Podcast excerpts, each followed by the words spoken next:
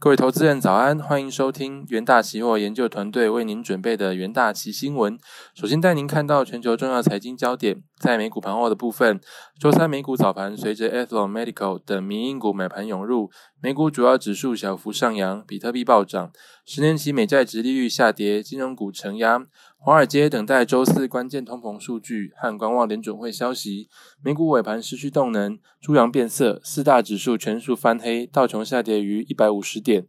周三联准会的隔夜负买回操作规模来到五千零三十亿美元，连续第三天创下历史新高，再度体现市场流动性过剩，向六月 FOMC 利率会议发出重要讯号。美国总统拜登与众议员。众议院议员卡皮托基除建设谈判失败，参议院民主党领袖舒默表示，民主党将寻求两党合作，可能透过预算协调程序，以简单多数决来通过立法。拜登周三撤销了川普任内寄出 TikTok 和微信禁令，同时颁布一项新的行政命令，对可能引发隐私或国安疑虑的海外 APP 进行更全面的审查。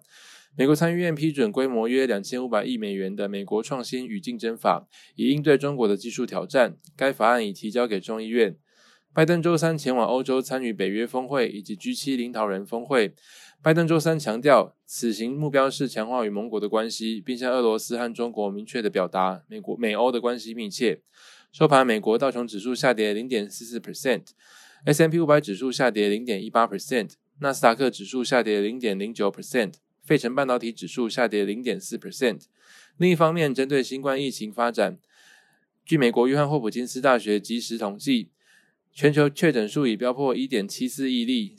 死亡数突破三百七十五万例。美国累计确诊超过三千三百四十万例，累计死亡数超过五十九点八万。印度累计确诊超过两千九百零八万例，巴西累计确诊一千七百零三万例。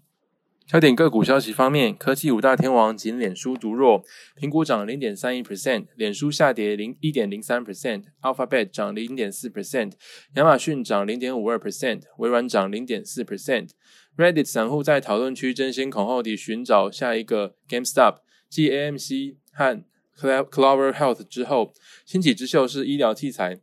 和医疗设备公司 Ethelon Medical，该股周三暴涨三百八十八点二四 percent 至每股十点七九美元。GameStop 上涨零点八五 percent 至每股三百零二点五六美元。GameStop 盘后公布最新财报，每股亏损约零点四五美元，营收达十二点八亿美元。该公司销售额成长了二十五 percent，但拒绝提供今年财财测，并宣布可能出售多达五百万股。其他民营股多错跌。Clover Health 下跌二十三点六一 percent，全球院线龙头 AMC 娱乐下跌十点三七 percent，黑莓下跌四点零五 percent，Bed Bath 和 Beyond 下跌零六点九 percent。在拜登政府计划购买辉瑞疫苗，未来两年将捐赠给九十二个低收入国家和非洲联盟。此消息激励辉瑞上涨二点四七 percent，至每股三十九点八一美元。默克上涨二点二七 percent 至每股七十四点零四美元。默克周三宣布，旗下口服新冠药物若获美国食品药物管理局的批准，美国政府同意以约十二亿美元的价格购买约一百七十万个。泰国 ADR 的部分以台积电表现最佳，台积电 ADR 上涨一点零四 percent，日月光 ADR 下跌零点二四 percent，联电 ADR 下跌一点一八 percent，中华电信 ADR 涨零点一二 percent。接着看到纽约汇市，美元和主要货币周三狭幅波动，投资人暂时在场边观望，等待即将出炉的美国消费者物价指数和欧洲央行是否会释出缩减购债计划的蛛丝马迹。追踪美元对六种主要货币走势的 ICE 美元指数在纽约尾盘微涨零点零三 percent。美国将公布五月 CPI，路透经济学家预测将上涨零点四 percent，而美国四月 CPI 的涨幅为近十二年来最大，助长的物价上涨持续时间可能更长的观点。中国中国周三稍早公布五月生产者价格指数出现十二年来最大涨幅，CPI 也出现八个月来最大涨幅，但增幅小于市场预期。加拿大央行周三一如市场预期按兵不动，表示将维持目前量化宽松步调，并重申利率至少在二零二二下半年之前都将保持不变。其他货币方面，欧元对美元汇率报一欧元兑换一点二一七七美元，英镑对美元汇率报一英镑兑换一点四一一一美元。澳币对美元汇率报一澳币兑换零点七七二八美元，美元对日元汇率报一美元兑换一百零九点六五日元。再再来看到能源盘后，周三 WI WTI 原油期货价格温和下跌，收在七十美元下方。新因数据显示，美国原油库存虽然连续第三周下降，但汽油库存增加七百万桶。汽油期货在主要能源期货中领跌。因为数据也显示，上周汽油隐含需求小幅减少。随着炼油活动持续的增加，美国石油库存只会减少，但汽油和蒸馏油的隐含需求下降，导致这两种石油产品的库存大量增加，抵消了原油库存减少带来的看涨动力。EIA 周三公布，上周美美国原油库存减少五百二十万桶，减少程度大于预期，与周日 API 数据带来正面动力。收盘价的部分，七月交割的 WTI 原油期货价格下跌约零点一 percent，收在每桶六十九点九六美元。八月交割的布兰特原油期货价格持平，收每桶七十二点二二美元。金属盘后的部分，金价周三陷于呃狭幅整理区间。市场等待美国发布通膨数据，该数据可能影响美国联准会的货币政策走向。收盘价的部分，八月交割的黄金期货价格上涨零点一 percent，收在每盎司一千八百九十五点五美元。七月交割的白银期货价格上涨零点八 percent，收每盎司二十八点零零二美元。再来看到国际新闻的部分。华盛顿邮报报道，知情人士透露，美国将采购五亿剂辉瑞 BNT 疫苗捐赠给全世界，其中两亿剂将在今年送出，剩下三亿剂明年上半年配送。所有疫苗都将透过全球疫苗取得机制分享给九十二个低收入国家和非洲联盟。拜登白宫顾问。呃，苏利文仅表示，拜登致力和全球全球分享疫苗，这符合美国的工位和战略利益。他说，如同拜登总统演说提到的，美国接下来将扮演疫苗军火库，帮助全球终结这场流行病。工位议题将是在十一至十三日七大工业国高峰会的重头戏。根据彭博取得的 G 七草拟公报，G 七领袖预计宣布，未来一年至少配送十亿剂疫苗，可替全球百分之八十成人接种。美国先前承诺将在六月底前和全球共享总计八千万剂的疫苗，大多也是透过 COVAX 机制配发。首批两千五百万剂受惠对象包括台湾、南海和乌克兰等盟盟友。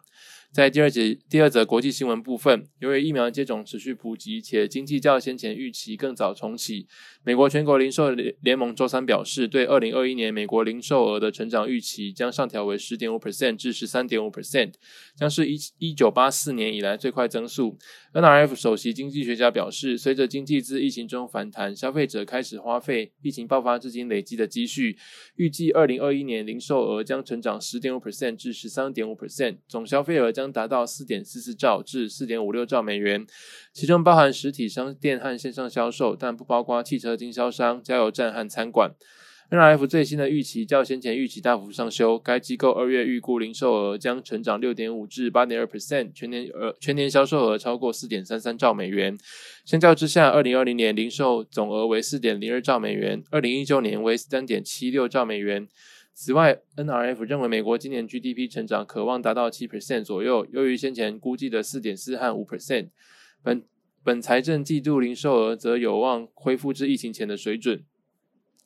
最后，我们进入三分钟听股息的单元。首先带您看到强势股息部分，去年期货延续均线缓步上升，去年五月营收为五十六点九六亿元，月增十一点九 percent，年增四十六 percent，累计一一到五月的营收。两百三十六点七五亿元，年成长十六 percent。全年表示，五月 PCIe 固态硬碟控制晶片总出货量成长超过两百 percent，创历史单月新高。另一方面，全年针对下一代的 PCIe Gen 五产品，届时将渴望搭上英特尔超微新平台商机。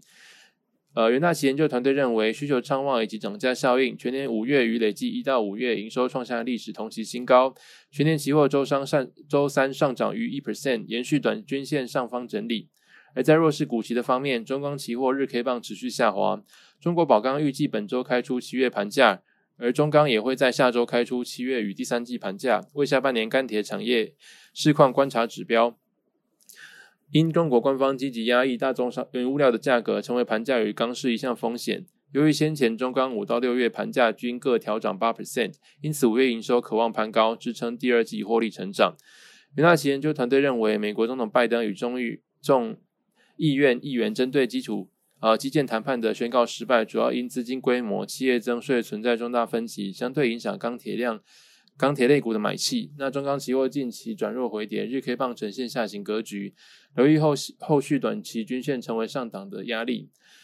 另外一方面，财经期货短期均线呈现下弯，财经五月营收二十八点一五亿元，月成长二点三 percent，年成长一百二十三 percent，累计一到五月营收一百三十四点五三亿元，年成长一百三十六点二 percent。除了面板价格较去年同期上涨，先前缺料问题有所缓解，带动五月营收成长。根据各家研究机构最新报价资讯显示，今年五到六月。也有部分尺寸面板的报价涨幅收敛，尤其出现在中小尺寸电视面板。因欧美国家陆续解封，对于传统 IT 产品和电视等通路开始调整库存和订单，影响面板需求。财经期货周三下跌六点三四 percent，跌破短期均线支撑。好的，那么以上就是今天的重点新闻内容，谢谢各位收听，我们明天的元大期新闻再见，拜拜。